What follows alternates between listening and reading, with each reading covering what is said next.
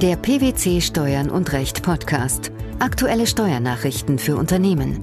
Informativ, kompakt, verständlich. Herzlich willkommen zur 191. Ausgabe unseres Steuern und Recht Podcasts, den PwC Steuernachrichten zum Hören. In dieser Ausgabe beschäftigen wir uns mit folgenden Themen. Nichtabzugsfähigkeit der Gewerbesteuer, Verfassungsbeschwerde gescheitert. Bauleistungen, Änderungen der Steuerschuldnerschaft des Leistungsempfängers. Antrag auf Investitionsabzugsbetrag nach einer Außenprüfung rechtens. Verfassungsbeschwerde gescheitert, titelte unlängst die Fachpresse.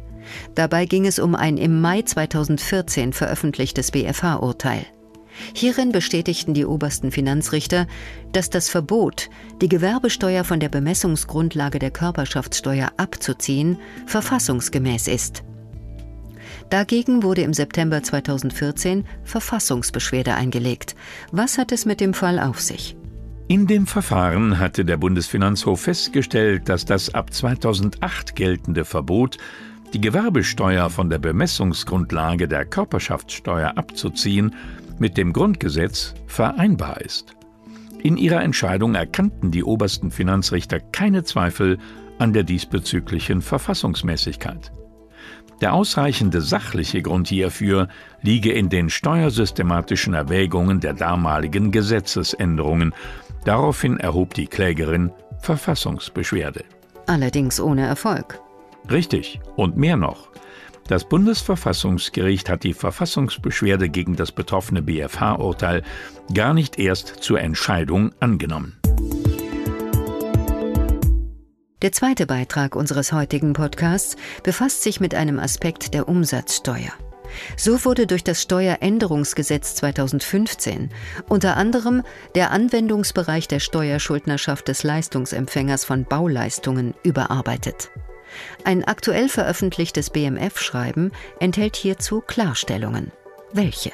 Mit dem Regelwerk aus dem Jahre 2015, dem Steueränderungsgesetz, wurde unter anderem eine Ergänzung des Paragraphen 13b Umsatzsteuergesetz eingeführt und damit entscheidend der Anwendungsbereich des Paragraphen 13b Absatz 2 Nummer 4 USTG erweitert.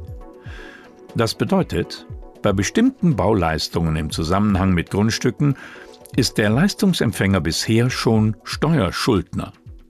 Nunmehr gelten als Grundstücke auch Sachen, Ausstattungsgegenstände oder Maschinen, die auf Dauer in einem Gebäude oder Bauwerk installiert sind.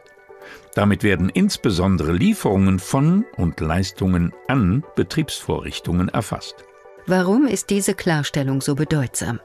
Der BfH hatte in seinem Urteil vom 28. August 2014 die gegenteilige Auffassung vertreten und in diesen Fällen eine Verlagerung der Steuerschuld abgelehnt.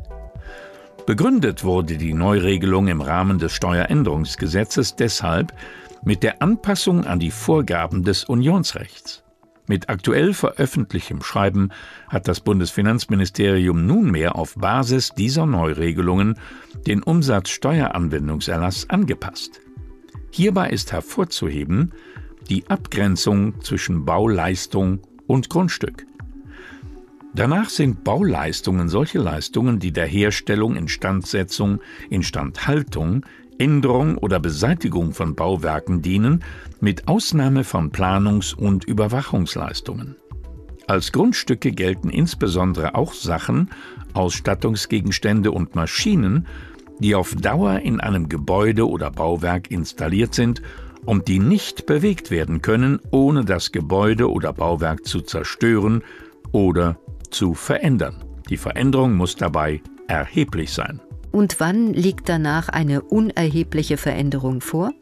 Eine unerhebliche Veränderung liegt nach den Buchstaben der neu gefassten Verwaltungsanweisung immer dann vor, wenn die betreffenden Sachen einfach an der Wand hängen und wenn sie mit Nägeln oder Schrauben so am Boden bzw. an der Wand befestigt sind, dass nach ihrer Entfernung lediglich Spuren oder Markierungen zurückbleiben, die leicht überdeckt oder ausgebessert werden können.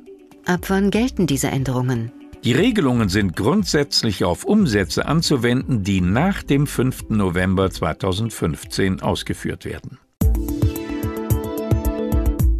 Ein Investitionsabzugsbetrag darf nach Auffassung des Bundesfinanzhofs nicht allein deshalb versagt werden, weil der Antrag erst nach einer Außenprüfung gestellt wird. Die Steuervergünstigung kann danach entgegen der Auffassung der Finanzverwaltung zur Kompensation eines Steuermehrergebnisses der Außenprüfung eingesetzt werden. Eine erfreuliche Entscheidung. Welcher Sachverhalt liegt zugrunde? Im entschiedenen Fall war bei einer landwirtschaftlich tätigen Personengesellschaft im Herbst 2012 eine Außenprüfung für die Jahre 2007 bis 2009 durchgeführt worden. Dabei ergab sich in allen geprüften Jahren eine Erhöhung des bisher erklärten Gewinns. Nach Abschluss der Prüfung beantragte die Gesellschaft einen Investitionsabzugsbetrag nach 7g Einkommensteuergesetz für das letzte geprüfte Wirtschaftsjahr in Höhe von 10.000 Euro für die Beschaffung eines bereits in 2011 angeschafften Schleppers. Zur Erläuterung.